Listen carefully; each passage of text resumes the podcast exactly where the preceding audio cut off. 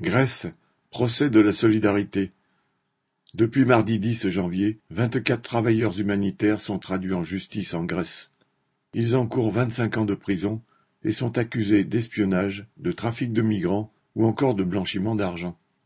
Vu les incohérences de l'accusation, le procureur a dû tout de même abandonner l'accusation d'espionnage.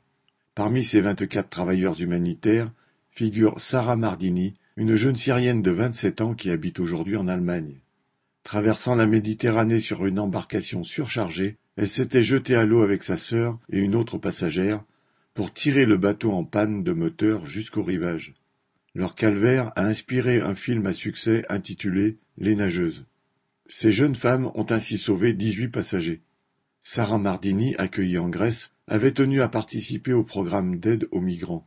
Avec ses camarades, elle guettait les embarcations sur la côte de Lesbos pour leur porter secours. J'ai été arrêtée parce que je donnais de l'eau et des couvertures aux réfugiés, a-t-elle expliqué après son arrestation. C'est donc bien une simple aide solidaire que lui reprochent les autorités grecques, comme aux vingt-trois autres humanitaires. Les autorités prétendent que cela crée un appel d'air. En fait, ces humanitaires sauvent des vies.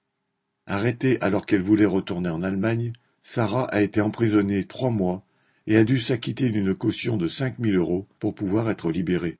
Elle attend le verdict comme ses camarades. L'État grec, dirigé par le gouvernement particulièrement réactionnaire de Mitsotakis, veut à travers ce procès intimider tous ceux qui viennent au secours des migrants et les sauvent de la noyade. Mais il serait très hypocrite d'accuser le seul État grec dans cette affaire.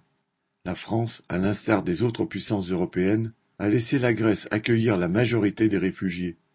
La seule réponse sincère serait de les accueillir et de leur ouvrir les portes largement. Les dirigeants des pays les plus riches de l'Union européenne n'y songent même pas. Aline Urbain